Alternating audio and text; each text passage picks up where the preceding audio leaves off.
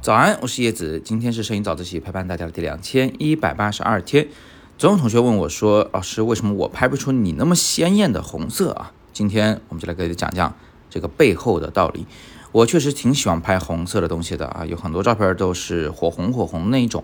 但是同学们也会发现，就是这种红，它好像不是我们平时用手机相机就可以直接拍得出来的。手机相机直接拍出来的红是哪种呢？我给大家先看这么一张照片啊，你看到这个里边的这个呃红色的事物，它的红虽然鲜艳，但好像没有那么的浓郁，没有那么的鲜艳。所以我那些照片里的火红色是调出来的吗？完全不是。这里面涉及到一个光学的小常识啊。那咱们平时看到的五彩缤纷的世界，其实是因为白光、日光照射到上面以后，它这个东西啊，可能吸收了某些光谱，反弹了某些光谱，对吧？然后最后形成了一个颜色。比如说，嗯，那个红色的汉堡包的盒子，它就吸收了蓝色、绿色的光谱，最后反射的就只有红色。于是我们看到的就是它印刷上的一个一片红色的区域。但是你也要知道，就是不管是什么材质、什么样的颜料，它基本上不可能完全的去吸收某一些光谱。就比如说把蓝绿吸收到极致，反弹那个红色的时候呢，又百分百的反弹，啊，它做不到，因为材质所限啊，它总是还是有一些其他的颜色的光谱在里面的，所以这个红呢就不可能那么鲜艳。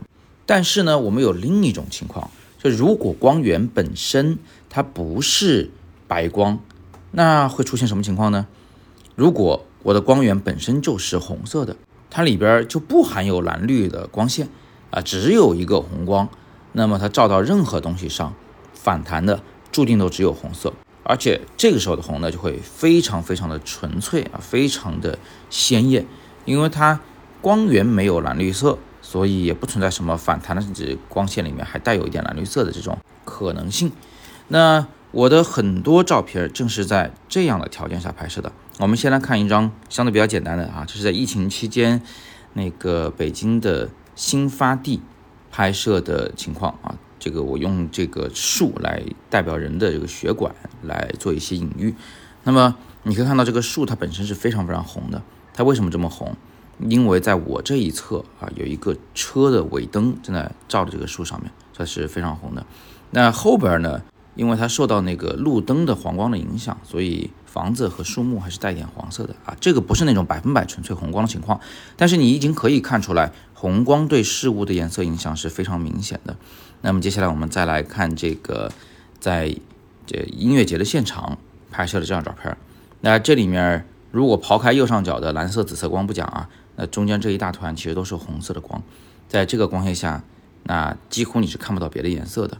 还有我拍的这个霓虹灯后的人物，嗯，他脸上的光，你看看他脸上肤色上还有别的颜色吗？都没有了，都是红光，这是霓虹灯的影响。还有我的两张自拍照啊，一张是正脸的，这张脸上的红光是也是疫情期间啊，戴着那个防毒面具在街头拍照的时候啊，我脸上的是被那个橱窗里的红光所映衬的，所以我脸非常红。但是我的背景上因为是那个天空的光，所以稍微还是有一点深蓝色。是在傍晚拍摄的。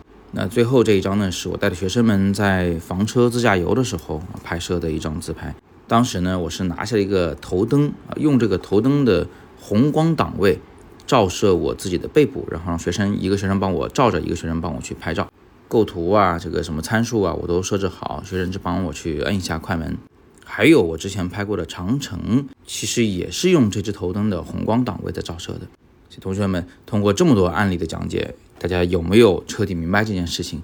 就是你如果想拍到一个非常纯粹的颜色，最好的工具、最好的办法，不是说它本身是红的，而是只给它单一色彩的光线的照明。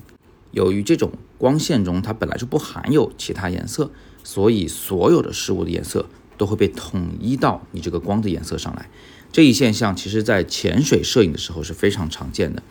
那因为海洋会先吸收红光。然后再吸收绿光，最后剩下的就是蓝光。于是，在稍微深一点的海洋里面，你会看到所有东西都是蓝色的。如果你穿个红色衣服呢？